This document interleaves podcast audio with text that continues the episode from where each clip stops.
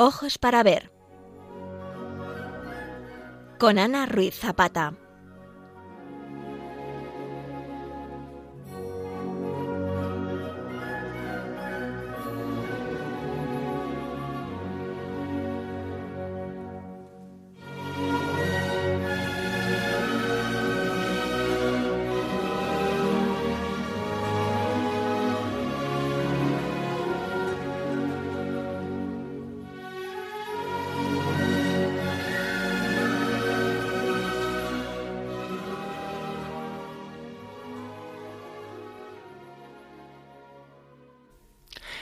Queridos oyentes de Radio María, el tiempo de Adviento que ya hemos iniciado es un gran momento de preparación a la llegada del Hijo de Dios. Para ayudarnos a vivirlo con intensidad, la Iglesia nos propone a tres grandes figuras, el profeta Isaías, San Juan Bautista, pero sobre todo a María. Adviento es particularmente apto para el culto a la Madre del Señor, y la liturgia de este periodo, llena de deseos de venida del Salvador, celebra con frecuencia y de modo ejemplar a la Virgen. El calendario litúrgico de Adviento tiene fiestas marianas importantes, destacando la gran solemnidad de la Inmaculada Concepción. Hoy vamos a aludir a ella por medio de la obra que hemos elegido para el comentario la escultura de la Inmaculada Concepción, realizada en 1655 por Alonso Cano y que se encuentra en la sacristía de la Catedral de Granada.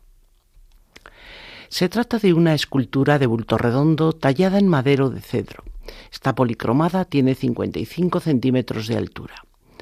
Representa a María casi niña, con una apariencia muy frágil y delicada y totalmente abstraída de la realidad, asemejando como una visión celestial.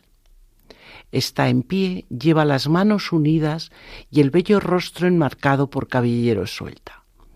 Se envuelve en sus vestiduras, que son una túnica azul y un manto con un revoloteo de paños.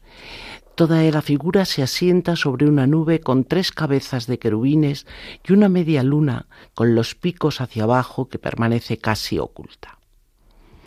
Alonso Cano trató de dar forma a la reflexión teológica, a la extendida y arraigada devoción popular inmaculista y a las normas u orientaciones de tratadistas y teóricos del arte de su tiempo.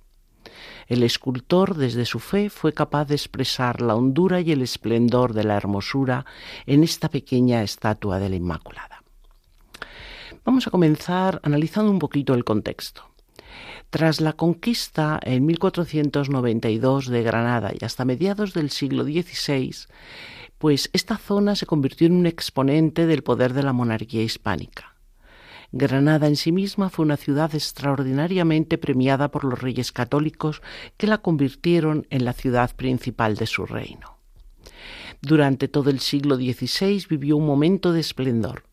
Su papel institucional era muy destacado, pues obtuvo voto en Cortes, que era un privilegio que solo tenían 17 ciudades, a su catedral se le concedió el rango de archidiócesis y su puesto a nivel judicial era solo igualado por Valladolid, porque acogía una real chancillería con jurisdicción sobre toda la mitad sur de la corona castellana. Con Carlos I continuó este programa de reforzar el valor simbólico de Granada. Su momento culmen fue alcanzado con motivo de la visita que se realizó a esta ciudad en el año 1526, después de la celebración en Sevilla del enlace matrimonial entre el emperador y su prima Isabel de Portugal. La Alhambra sirvió en este momento de alojamiento regio y se convirtió en el eje cultural del Renacimiento. Solo permanecieron seis meses aquí en Granada, pero en la capital quedó una huella muy profunda y decisiva de esta estancia carolina. A lo largo del siglo XVII, su territorio, situado en el extremo occidental del Mediterráneo y próximo al Atlántico, le hizo tomar parte de los intereses de la monarquía hispánica, pero fue sobre todo por su posición de cara al Mediterráneo porque el descubrimiento de América impulsó más a Sevilla, a la que convirtió en la ciudad principal a nivel económico y cultural del sur de España. Por eso Granada, a lo largo del siglo XVII, aunque conservó su gran entidad administrativa, política y militar, entró en una decadencia y fue poco a poco perdiendo su primacía política también por otros motivos, motivos económicos, porque precedida de la rebelión de las Alpujarras en la segunda mitad del siglo XVI, a comienzos del siglo XVII Felipe III decretó la expulsión de los moriscos, que fue refrendada en 1611 por una real orden por la cual todos los moriscos que quedaban en Granada la tenían que abandonar de manera inmediata y así se produjo una grave crisis agrícola que no se pudo suplir con la llegada de mano de obra cristiana. Sin embargo, Granada fue durante toda la Edad Moderna española un foco artístico muy relevante, porque desaparecido el reino nazarí en 1492 e incorporada, como decíamos, a la corona de Castilla, entró en la órbita del arte cristiano occidental, y transformó radicalmente su sociedad y su cultura. Y así, en este ambiente, se comenzó a fraguar desde finales del siglo XV la Escuela de Arte Granadina, que se definió en el XVI y se concretó plenamente en el siglo XVII. ¿Cuáles fueron las circunstancias principales de su formación? Pues repetimos que en primer lugar las capitulaciones de Granada, que tuvieron lugar en abril de 1492. Su importancia fue muy grande porque en ellas se reconocía, entre otras cosas, la continuidad libre de culto e idioma en el reino de Granada. Pero el afán misionero pronto intentó iniciar el proceso de cristianización de esta población morisca. Por otra parte, su transitoria capitalidad en época de Carlos V fue también muy importante. Decíamos que fue una etapa muy corta en el tiempo, pero fue fundamental, porque mientras se construía el, que quedó inacabado Palacio de Carlos V dentro de la Alhambra y que estaba destinado a Palacio Real, se crearon en, este palacio nazarí unas estancias regias transitorias y para decorarlas pues trabajaron algunos pintores italianos del nivel de Julio de Aquiles o Alexander Meiner que eran seguidores de Rafael.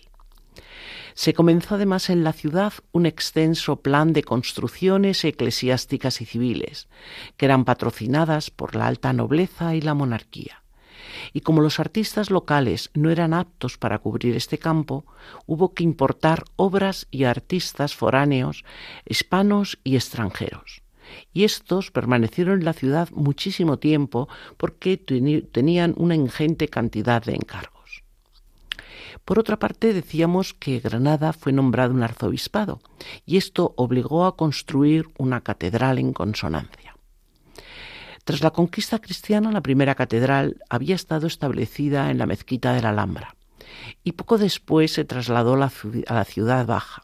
Y ya en 1507 se autorizó la instalación en la antigua mezquita mayor, que había sido convertida en parroquia bajo la advocación de Santa María de la O. Pero cuando llegó a Granada Carlos V, pues en el año 1526 hubo un cambio ya que el monarca quería emplazar el gran mausoleo real que en estos momentos se estaba realizando en la capilla real en la nueva catedral. Y por eso, pues se le encargó a Diego de Siloé, un arquitecto y escultor castellano muy importante, que hiciera esta obra. Y fue precisamente Siloé el creador o la cabeza de esta escuela granadina de arte. En 1528 inició la catedral que bueno, Camón Aznar decía que era la más bella del Renacimiento. En ella aportó un trazado arquitectónico y un espacio celebrativo que no tenía precedentes en Europa. Y en el último tercio del siglo XVII se le hizo una fachada triunfal que diseñó Alonso Cano, y así se cerró definitivamente al exterior el cuerpo tan especial del templo. Esta iglesia tuvo una enorme influencia y muchísimos templos granadinos de toda Andalucía, del resto de España y también de América se levantaron siguiendo su modelo. En relación a la escultura, que es lo que más nos interesa hoy, la escuela granadina es una de las más brillantes páginas de la plástica tridimensional en la historia del arte español y universal. Es verdad que la representación escultórica de, los hechos religiosos, de los misterios religiosos, acompaña el cristianismo desde los primeros siglos, pero fue sobre todo a partir del concilio de Trento, que acabó en 1563, cuando la Iglesia Católica, en respuesta a la reforma luterana, decidió potenciar las artes plásticas como un medio de alcanzar la atención de los fieles. Y eso tuvo especial aceptación en el área mediterránea.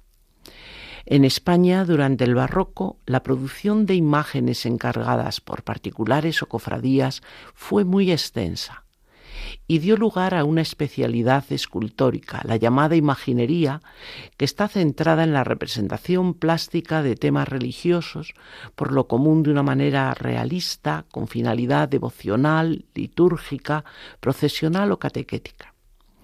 El panorama artístico de nuestro país en este campo estuvo definido por dos grandes escuelas, la castellana y la andaluza, a las que después se añadirían otras como la murciana o la canaria. La escuela andaluza, en relación a la castellana, se definió por un realismo más sereno.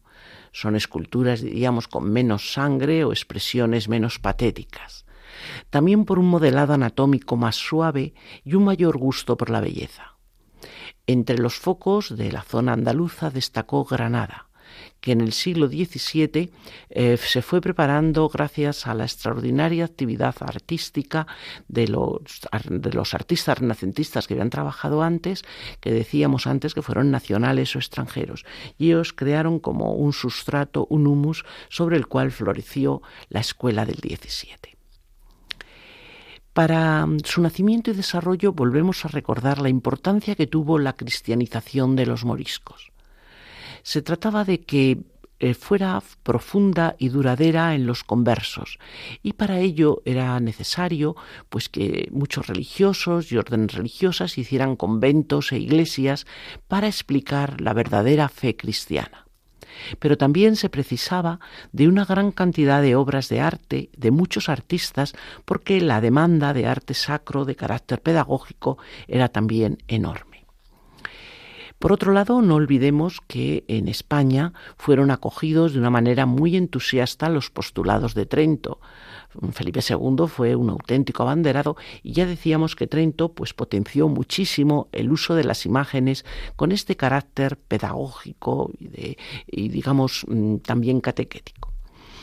En Granada hubo muchísimas cantidades de encargos para culto privado y para culto público. Por una parte, algunos de los que de los clientes eran conversos que querían hacer ver que su religiosidad cristiana era verdadera y profunda pero también fueron las instituciones que querían enseñar a los fieles y puesto que estos no tenían más de una o dos generaciones de cristianos, pues hicieron muchísimo hincapié en este campo. La Escuela Granadina de Escultura, al igual que ocurre en otras escuelas y focos artísticos, se formó a partir del siglo XVI y lo que es importante es que se prolongó hasta muy avanzado el siglo XVIII. Partiendo de un temprano renacimiento, evolucionó hacia el manerismo y el protobarroco. En este sentido, Pablo de Rojas fue el primer escultor en dar un paso hacia este nuevo, este nuevo aspecto cultural y artístico que va a ser el barroco. Pero Alonso Cano fue la figura clave en la definición de esta escuela y en la definición, sobre todo, de la escultura barroca granadina. Él fue quien fijó temas, modelos y características en pleno siglo XVII que durarían hasta el sofisticado rococó del siglo XVIII en Granada. Recordemos algunas características que tuvo esta escultura y que encontraremos, por lo tanto, en la que hoy analizaremos de Alonso Cano. En general son tallas de madera policromada. Hay una preferencia por figuras aisladas porque raramente se ejecutaron grupos escultóricos una preferencia por el formato pequeño y un estilo preciosista con mucha calidad en la ejecución de detalles. Eh, una tendencia a figuras fusiformes, más o menos romboidales, y relaciones cóncavas y convexas en el estudio de los pieles. La policromía es austera y rigurosa, hay uso de pigmentos puros y raramente se hicieron obras con estofados, aunque sí en algunas cenefas o detalles. Estos pronto se, dejaron, habían sido propios de, del Renacimiento, pero en el barroco granadino se usaron muy poco. Hubo además una gran versatilidad de los artistas que en general pues no solamente eran capaces de crear las obras escultóricas, sino que también eran maestros de pintura y ellos mismos las policromaban. La temática en general es religiosa. La obra escultórica es una catequesis, como decíamos, para enseñar a los nuevos cristianos los postulados del concilio de Trento y las verdades básicas de la fe. La expresividad que tienen estas figuras está exenta de dramatismos radicales. Se busca más bien una belleza equilibrada, una belleza serena, con una honda e intimista religiosidad. Es decir, hay como muchas miradas introspectivas hacia sí mismas en estas esculturas, como veremos en nuestra Inmaculada. Y son además imágenes muy cercanas, concebidas para despertar la emoción y el sentimiento religioso en el corazón del espectador. Vamos ahora a pasar a la música que nos acompañará hoy en nuestro programa existe la errónea percepción de que después de nuestro siglo de oro musical, es decir, el siglo XVI, la época de Victoria, Guerrero, Morales, no hubo nada de especial relevancia. Sin embargo, España siguió siendo un país de enorme riqueza en el ámbito musical y legó a la historia algunos de los nombres más relevantes de nuestro arte en este campo. El primero es Pedro Ruimonte, un autor de transición entre finales del Renacimiento e inicios del Barroco. Gran parte de su carrera se desarrolló en Bruselas, donde se trasladó en compañía del archiduque Alberto, a la sazón gobernador de los Países Bajos, y de su esposa, la infanta Isabel Clara Eugenia fue un periodo de paz y de prosperidad en los Países Bajos, estos que se vivieron en la órbita de estos últimos Habsburgos españoles. La corte de Bruselas de principios del XVII conoció un esplendor cultural extraordinario, eh, tutelada por el mecenazgo de los archiduques. Y un ejemplo fue su magnífica capilla musical, que tuvo una nutrida presencia de músicos españoles, italianos e ingleses. Pedro Ruimonte ocupó en ella el cargo de maestro, maestro de capilla, así como de también maestro de música de cámara. Y mm, él escribió una obra llamada El Parnaso Español, publicado en 1614, que es un compendio de la polifonía en esta transición que comentábamos del siglo XVI al siglo XVII. Es un hito en la historia de la música hispana y en ella descubrimos a un compositor de sutil, rico y armonioso contrapunto sonoro en la música litúrgica, y por otra parte galante, bello y ligero en la canción popular. Fue un innovador, compositor de madrigales, pero también eh, lo que, bueno, que era un género que no se cultivaba mucho en España, pero también supo explotar muy bien las capacidades del texto, haciendo una especie de pintura musical con todo tipo de, técnicas. Eh, son muy interesantes sus villancicos, que es una forma literario musical en lengua castellana y de carácter sacro que no tiene mucho que ver con la acepción popular que hoy conocemos y que formaron parte también de esta colección que decíamos publicada en el Parnaso español. Y en ellos predomina un interés por el desarrollo temático y rítmico, como vamos a apreciar en el que ahora vamos a escuchar, titulado De la piel de sus ovejas.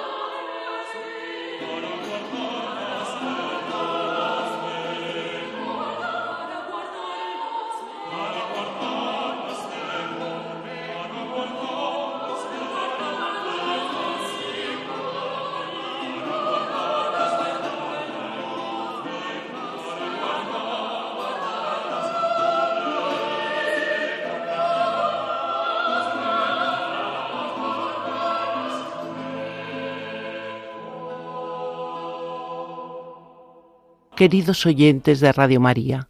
Estamos en el programa Ojos para Ver, que hoy dedicamos a una obra maestra de la escultura española del siglo XVII, la Inmaculada de la Sacristía de la Catedral de Granada, realizada por Alonso Cano. Decíamos que entre los representantes de la escultura granadina destaca Alonso Cano. Fue considerado como el Miguel Ángel español por ser maestro en la arquitectura, escultura y pintura. En el siglo XVII hizo evolucionar a la escuela granadina, que ya presentaba algunas notas y características propias, pero él puso las bases del barroco, la llevó a las más altas metas y la hizo objeto de inspiración no sólo para las provincias del Reino de Granada, sino para toda la Andalucía e incluso diríamos para el resto del mundo. La singularidad de Alonso Cano, que había nacido en Granada en 1601 y falleció allí mismo en 1667, en el panorama artístico del siglo de oro español queda fuera de toda duda. Su peculiar trayectoria vital le permitió desarrollarse como artista y extender su producción entre la corte de Madrid y los dos centros meridionales de mayor importancia, Sevilla y Granada, conociéndose además estancias en Valencia, en Málaga y un viaje por Castilla junto a su condiscípulo y amigo Velázquez. Esto puso en su camino algunos de los principales protagonistas de las artes de su tiempo. Velázquez, Pacheco, Zurbarán, Martínez Montañés, José de Arce o Pedro de Mena y es muy posible incluso que alcanzara a conocer a Murillo y José de Moro cuando estos aún eran jóvenes aprendices pero de prometedora carrera. Todas estas experiencias contribuyeron a enriquecer su personalidad, la auténtica excepcionalidad de Cano entre sus contemporáneos fue que encarnó este ideal italiano del artista universal, demostrando un altísimo nivel de competencia en el ejercicio, como decíamos, de pintura, escultura y arquitectura, es decir, las denominadas por Vasari artes del diseño. Asentado a partir de 1652, ya en una etapa de madurez en su ciudad natal, con el cargo de racionero de la catedral, Alonso Cano creó una gran cantidad de obras escultóricas y pictóricas para esta ciudad que, como decíamos, estaba en un proceso de expansión de edificaciones religiosas. Lo más llamativo en toda su producción escultórica fue la creación de prototipos iconográficos que tuvieron muchísimo éxito y trascendencia. Y el ejemplo más claro es esta Inmaculada que hoy nos ocupa. En ella vamos a reconocer dos componentes decisivos el influjo de la plástica sevillana en la que se formó y su propia concepción estética, en la que la gracia prevalece sobre la intensidad, la delicadeza sobre la fuerza, la dulzura sobre el drama. Elegante y mesurado rechaza la minuciosidad realista para preferir la apariencia arquetípica con la cual alcanza la perfección. La escultura se esculpió para mm, ser contemplada sobre el facistol, ese gran atril que sostenía los libros de canto en el coro y concretamente pues para el que se realizó en la Catedral de Granada. El coro es un espacio litúrgico importante en una catedral porque es el recinto físico que acoge a ese grupo o conjunto de personas que se reúnen para el canto o el rezo de la misa y también de las horas canónicas. En la actualidad, el coro de la, de la, Catedral Granadina está dispuesto en la capilla mayor, pero la disposición precedente, la que conoció Alonso Cano, era el centro de la nave principal. Pues bien, en el coro hay además un mobiliario litúrgico específico. Está por un lado la sillería coral, que está presidida por la cátedra episcopal, y el facistol. Y el 19 de abril de 1652, el Cabildo Catedralicio acordó la fábrica de ese facistol y se la encargó a Alonso Cano. Él llevó a cabo su diseño y toda la dirección de la obra. El facistol consta de cuatro piezas. Tiene un pedestal, una peana, el atril y corona con un tabernáculo. Todas ellas están unidas mediante un vástago interior y están realizadas en materiales nobles, madera de caoba, mármol verde de serpentina, bronce. Dominan en, en esta construcción la sencillez de líneas y de formas constructivas y ornamentales. Se puede definir como un mueble austero, fuerte y puro, acorde con el estilo desornamentado de la contrarreforma. Interesa de una manera especial el atril, que es donde se colocan los libros corales, que tiene forma de pirámide truncada, y sus cuatro paneles, que son de madera de caoba, están decorados en bronce con una granada estilizada en cuyo interior aparece el jarrón de azucenas, que es el símbolo de la catedral granadina. Decíamos que la última pieza del facistol, la que la corona, es el tabernáculo, una urna con forma de templete cuadrangular que está cubierta por una cúpula y rematada por un crucifijo. Las imágenes de la urna siempre han sido imágenes de María y para ella estuvo encomendada nuestra imagen de la Inmaculada.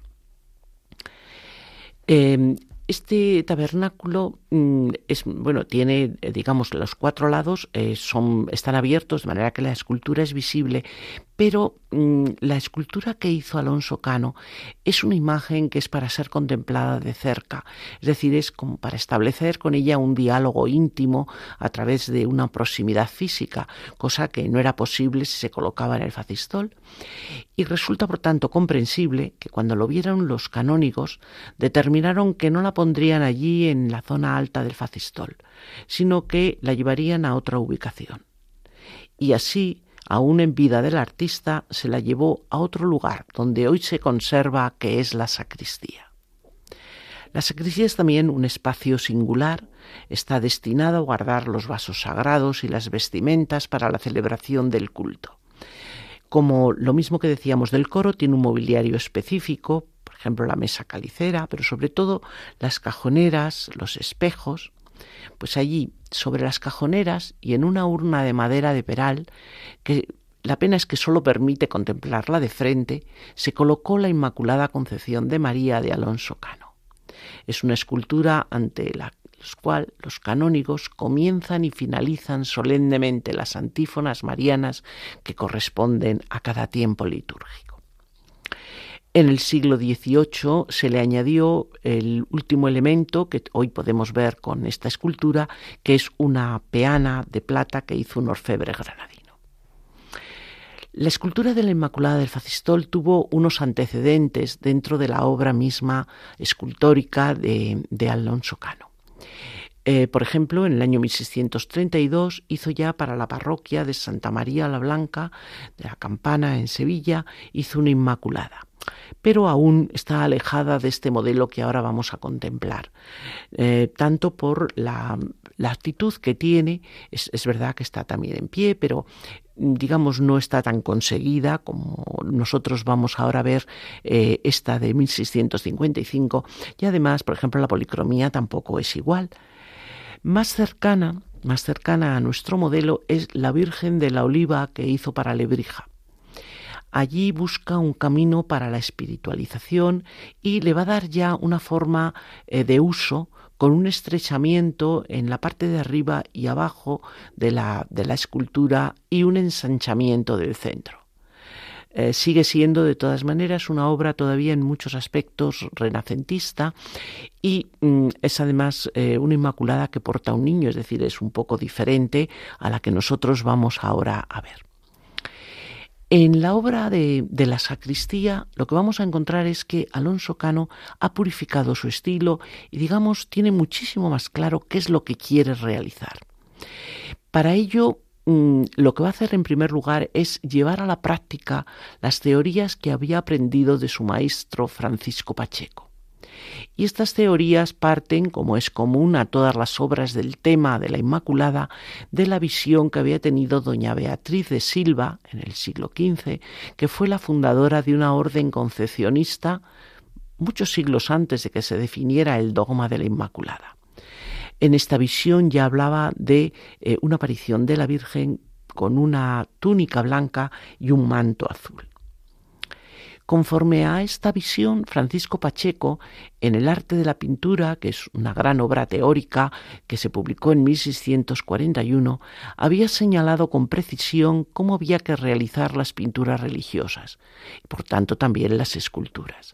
Y respecto a la Inmaculada dice lo siguiente que veremos que sigue bastante al pie de la letra cano. Hase de pintar, pues, este aseadísimo misterio de la Señora en la flor de su edad, de doce a trece años. Hermosísima niña, lindos y graves ojos, nariz y boca perfectísima y rosadas mejillas, los bellísimos cabellos tendidos de color oro, en fin, cuanto fuera posible al humano pincel. Hase de pintar con túnica blanca y manto azul, que así apareció esta señora a doña Beatriz de Silva, y la media luna con las puntas hacia abajo. En la obra de Cano también vamos a ver la influencia que ya en este momento se está viviendo en la iconografía del tema de la Inmaculada de las palabras que aparecen en el capítulo 12 del Apocalipsis, es decir, eh, de la, de la figura femenina apocalíptica con la luna bajo los pies, eh, pisando la, eh, aunque en este caso no aparezca, pero en fin, eh, pisando la serpiente, es decir, una serie de ideas que estaban también muy vivas dentro del ambiente. La influencia de estos principios es ya muy reconocible en una pintura de la Inmaculada que actualmente se conserva en el Museo Diocesano de Vitoria, que la hizo también Alonso Cano y que claramente se considera el gran preámbulo de la Inmaculada de Granada.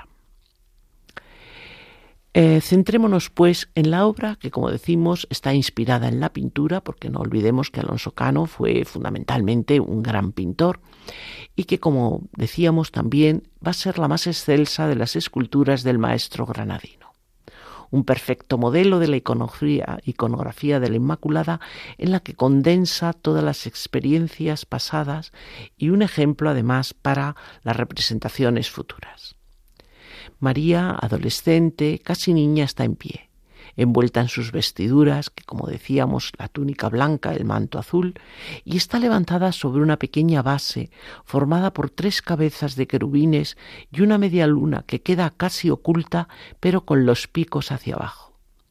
Lleva las manos unidas, algo ladeadas, y el bello rostro está enmarcado por los cabellos sueltos. Su actitud de recogimiento y oración con las manos juntas y el rostro mirando abajo muestran timidez pero a la vez serenidad. Los detalles de delicadeza de escultura y policromía en esta Inmaculada nos hablan de que estamos ante una obra genial. Vamos a volver de nuevo a los músicos del siglo XVII. Mateo Romero, un poco más joven que el anterior artista, fue un compositor español de origen belga que también es un gran maestro de música renacentista barroca. Él fue el compositor más prestigioso de la corte de Madrid en la primera mitad del XVII y son muy numerosos los testimonios al respecto.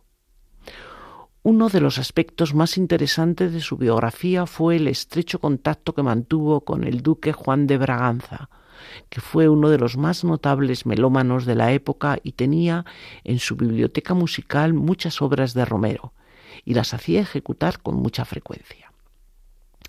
Romero fue uno de los músicos más apreciados y por eso mismo fue apodado el Maestro Capitán aunque estuvo fuera de la escuela polifónica franco-flamenca, tuvo un papel importante en la introducción en España del estilo moderno de la música italiana. En sus obras policolares en latín, en particular muestra rasgos estilísticos destacados del primer barroco español, múltiples técnicas antifonales, contrastante tratamiento de la armonía, frecuentes cambios de sección, partes ocasionales a solo y además del uso del vaso siguiente y el continuo. Vamos a escuchar un fragmento de Dixit Dominus, el texto con el que comienza la versión latina adaptada de modo oficial por la Iglesia Católica del Salmo 110.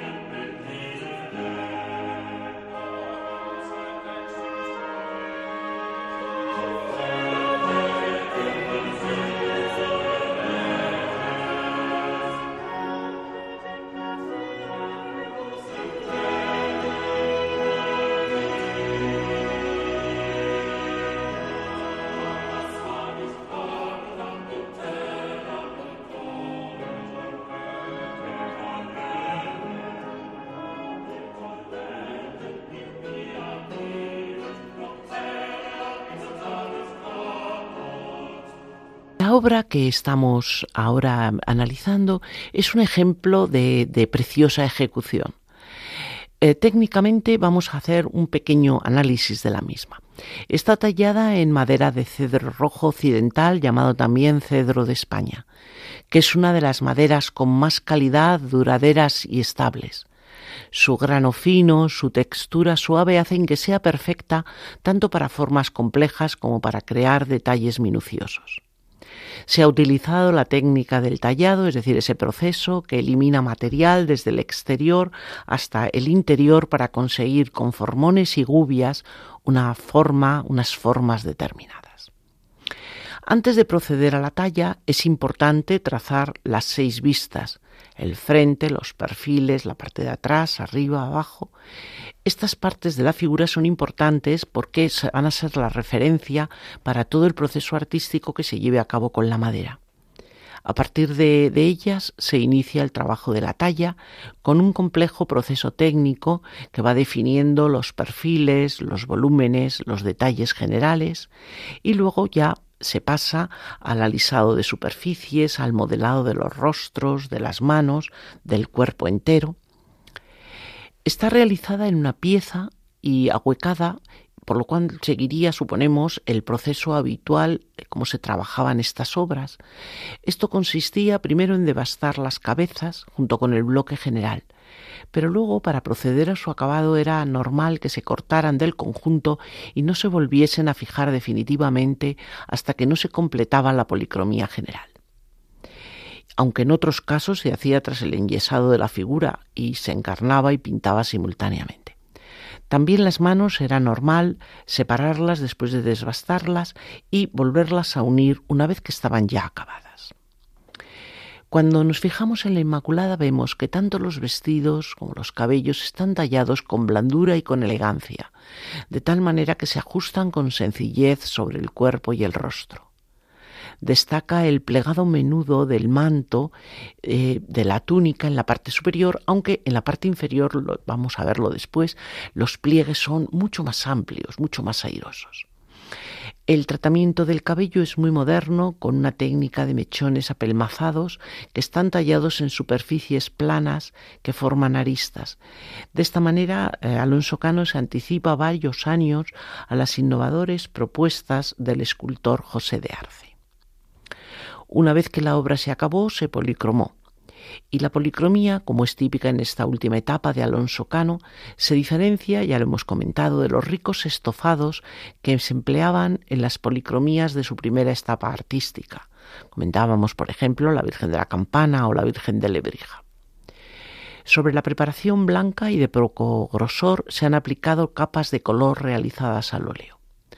Las carnaciones son tonalidades rosadas con refrescos y un acabado satinado.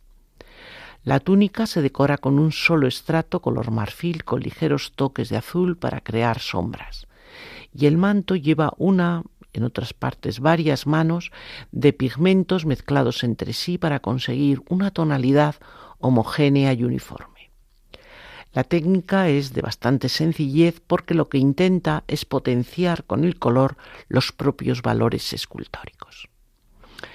La forma de expresión que nos encontramos en, la obra es figurativa y muestra la prevalencia de la belleza idealizada sobre la expresividad naturalista. Vamos a hacer un recorrido visual de la obra. Comenzamos por la base, una base pequeña que no es la típica peana de una escultura, sino como decíamos una nube que en relación con el cuerpo nos parece pequeña en relación con el cuerpo que tiene que sustentar. En ella no hay dragones, ni serpientes, ni ángeles de grandes proporciones, sino simplemente los rostros de tres querubines que se, entremezclan airosamente con las nubes, un poco como formando parte de ellas. Y como decíamos, aparece la luna, pero apenas se ve, porque tal como Francisco Pacheco enseñaba a sus discípulos, tenía que estar orientada hacia abajo, como se ve cuando recibe la luz del sol. La base nos parece un apoyo blando, pero de él surge algo con mucha fuerza, porque es el asiento de una figura humana de sinuoso modelado y de un ritmo ascendente. Y así, si nos fijamos, vemos que de la peana, más que un cuerpo, lo que parecen es surgir ropajes, el manto y la túnica que ocultan la silueta de la Virgen. Parecen independientes del cuerpo que encierran, pero contribuyen a definir la esencia del contenido. La túnica blanca cubre el busto, el hombro derecho, brazos y pierna izquierda desde la rodilla y además sirve para ocultar los pies. Sus pliegues, como comentábamos, son pequeños y discretos. En cambio, el manto azul tiene amplios pliegues. Va del hombro izquierdo de la Virgen hasta los pies, ocultando la pierna derecha y dejando sin cubrir la izquierda desde la rodilla. Se recoge bajo el antebrazo y codo derecho de la Virgen en un abultamiento especial que nos hace pensar en un seno dispuesto para recibir una maternidad inminente. Su disposición diagonal conduce la mirada del espectador hacia arriba, pero desplazándola primero hacia la parte izquierda de la estatua donde están las manos, y luego a la parte derecha de la misma hacia la cabeza. Esto hace que nos fijemos lo primero en las manos. Las manos de la Virgen están levemente desplazadas hacia su lado izquierdo. Están unidas por las yemas de los dedos, recogidas en actitud de libre sumisión, y muestran en su ejecución una enorme finura y delicadeza. Después nuestra mirada pasa a la cabeza, apenas inclinada hacia abajo y hacia la derecha. El rostro emerge de un revoloteo de paños, estableciendo un contraste entre su serenidad y el movimiento de aquellos. Este rostro es un óvalo perfectamente enmarcado por unos cabellos claros, largos y discretos, peinados con raya en medio. Se ajusta al tipo de belleza que estableció Alonso Cano. Ojos grandes, rasgados, de mirada ensimismada, cejas ligeramente arqueadas, pómulos rebajados, nariz fina, boca pequeña y cerrada, estos rasgos, unidos al tono pálido de la piel y ensonrosado de las mejillas, crean una expresión delicada, dulce y serena. La escultura, en principio, tendría que sugerirnos el peso de lo representado, algo que conocemos, una figura humana no es algo etéreo, pero el peso visual que le dan las líneas que la delimitan y que podríamos sintetizar en un esquema ovalado formado por curvas y contracurvas, acabado en el estrechamiento de la peana, aportan a la obra una sensación de gran ligereza. El hecho de que la veamos en una urna, ya decíamos que así está en la sacristía, que nos limita a la visión frontal, enmascara por otra parte la sensación de volumen a la escultura y que es evidente cuando se tiene la opción de verla en toda su, en toda su redondez. La composición de líneas cerradas vincula la figura al clasicismo propio de Cano, que concordaba perfectamente con el entorno catedralicio. Se inscribe la figura en dos trapecios que se apoyan por sus bases mayores, coincidiendo con la cintura y crean así un esquema fusiforme que es característico de las Inmaculadas de Cano a partir de su etapa de madurez, a la vez que contribuyen, como decíamos, a un sentido casi de levitación de la figura. Hay una verticalidad que está potenciada por la caída del manto azul desde el hombro izquierdo y rubricada por la pequeña zona de túnica blanca que parece subir desde la cabellera del querubín central de la peana. Sin embargo, no hay simetría. Las formas cóncavas y convexas se alternan y van equilibrando la figura. Es una figura muy serena, pero no es una figura estática. Existe en ella un suave contraposto entre las masas. Así, con respecto al eje central, está más bien inclinada hacia adelante y hacia su parte derecha, dejando más liberado el situado a la parte izquierda, es decir, la verticalidad del manto que cae hacia atrás, la túnica que cubre la pierna izquierda nos dan esta sensación. Se crea en la escultura un movimiento, diríamos, helicoidal, que se inicia en la línea del borde del manto del pie derecho al codo izquierdo. El avance de la rodilla izquierda y la desviación de las manos potencian el giro hacia esta zona de la figura. Pero a ese movimiento se contrapone el abultamiento del manto bajo el antebrazo y codo derecho de la imagen, que hacen girar en un ángulo contrario. Y superada la altura de la cintura, se da un giro de hombros que imprime movimiento hacia la izquierda, aunque la cabeza se orienta claramente a la derecha del cuerpo quiero decir con todo esto que no es nada, no hay nada de estatismo, hay un movimiento muy sutil, muy estudiado, pero que le da una gracia eh, y digamos además rompe toda, todo tipo de monotonía. Este movimiento, por otro lado, genera una estructura de entrantes y salientes que modela la incidencia de la luz. La luz al caer sobre los pliegues, de, por ejemplo, del manto, pues que es muy dinámico, ofrece un claro oscuro muy pensado. En otras zonas más sobresalientes crea efectos de brillo. Estos juegos con la luz, con los brillos, con las luces y las sombras es muy propio del barroco, aunque, insistimos, interpretado en el lenguaje tan especial que tiene Alonso Cano. Y decíamos que la estatua tiene, tiene color, con la llegada de Alonso Cano a Granada, como se comentó ya, se impusieron las carnaciones mates y las calidades lisas en la policromía de las esculturas. Esto que conlleva a nivel técnico, digamos, una reducción de estratos de yeso que quedan finísimos, permite a veces que se transparenten incluso los cortes de la gubia. Alonso Cano era poseedor de cartas de examen de escultura y pintura, es decir, era un gran escultor, pero también era un gran pintor. Y además de imponer como una de las características de la escuela granadina el empleo de los colores lisos, fue el que se ocupó de policromar sus propias obras, lo mismo que hicieron en muchas ocasiones sus seguidores. Esto es muy interesante porque, claro, hace que la obra acabe con esa idea que tenía el, artista, el artista que la concibió y no, pues muchas veces como pensaba el pintor que luego la policromó.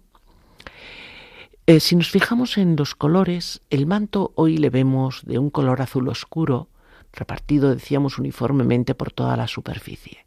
Pero esto no fue así en el origen. El manto eh, fue repintado en el siglo XVIII y este repintado ha ocultado un tono azul más claro, un tono azul de lapislázuli. Sabemos que tenía que ser de ese color porque la visión de Beatriz de Silva nos habla de un que la Virgen llevaba un manto azul claro. Y además las copias que hicieron otros artistas de esta obra de Cano también eh, le ponen a la Virgen el manto de color azul más claro. El color de la túnica también eh, está variado con respecto a cómo debió ser porque hoy la vemos con una especie de blanco verdoso, pero eso es consecuencia de aquel barnizado del siglo XVIII y también de posibles limpiezas que se han hecho con aceite de linaza, porque el aceite de linaza embota las policromías y cambia el tono transparente de los colores claros, ennegreciendo por otro lado a los oscuros. También esto nos hace pensar que los cabellos tuvieron que ser más claros que los que hoy vemos, es decir, más rubios, como nos indica Pacheco que tenía que tener la Virgen Inmaculada. Los ojos y las pestañas están pintados sobre los yesos del aparejo, a diferencia de lo que hacen otros imagineros que ponen, eh, los ponen de cristal, Alonso Cano los ha pintado y para completar la policromía hay un pequeño detalle de delicadeza en el escote del vestido y en las empuñaduras de las mangas, pero son casi imperceptibles, sobre todo a la altura de, las, de la cual habitualmente nosotros podemos contemplar la imagen. Iconográficamente, repetimos, es una de las versiones teológicas más agudas y veraces del misterio de María, interpretada como niña concebida desde el primer instante de su ser sin mácula alguna de pecado. Y su influjo fue inmenso en escultura y en pintura.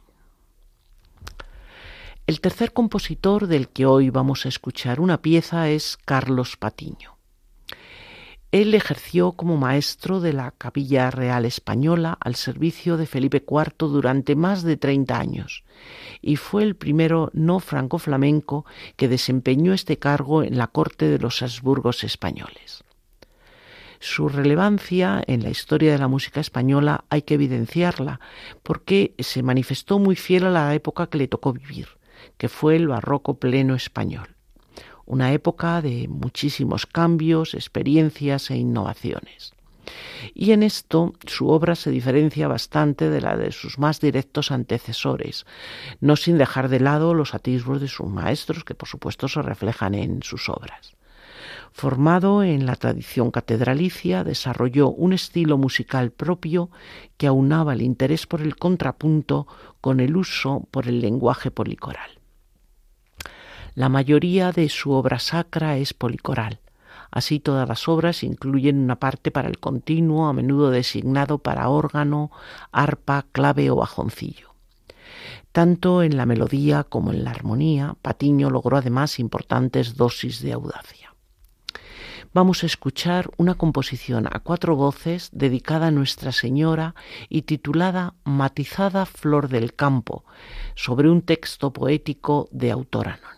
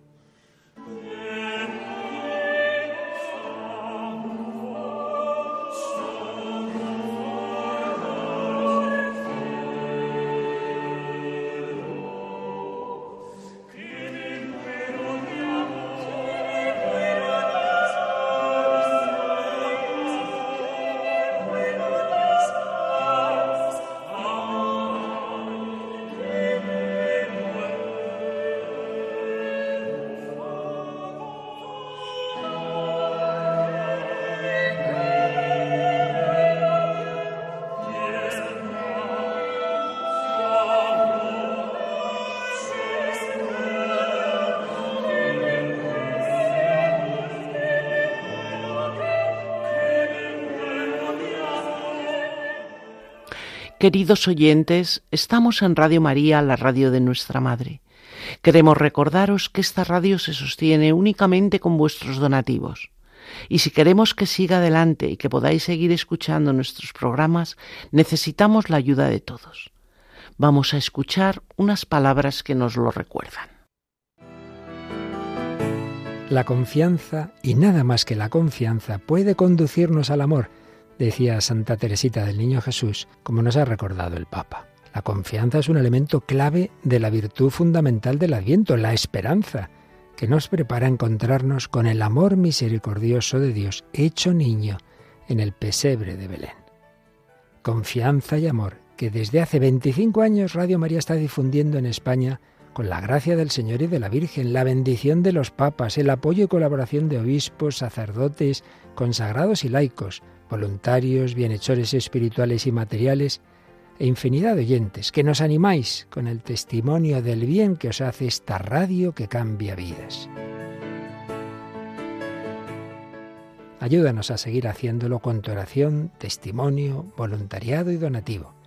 Puedes informarte de cómo colaborar llamando al 91 822 8010 o entrando en nuestra página web radiomaria.es. Preparemos nuestros corazones para recibir a Jesús en Navidad. Radio María, la fuerza de la esperanza.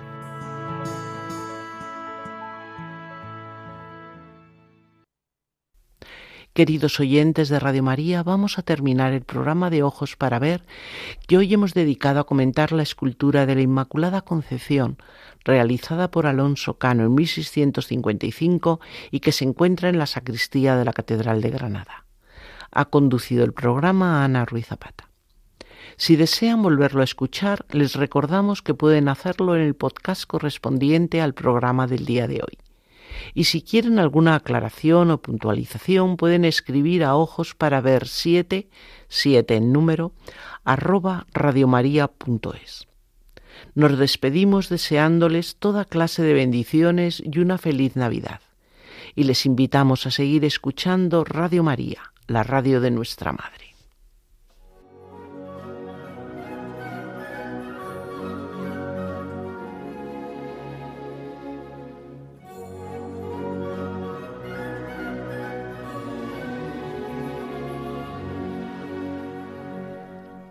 Ojos para ver con Ana Ruiz Zapata.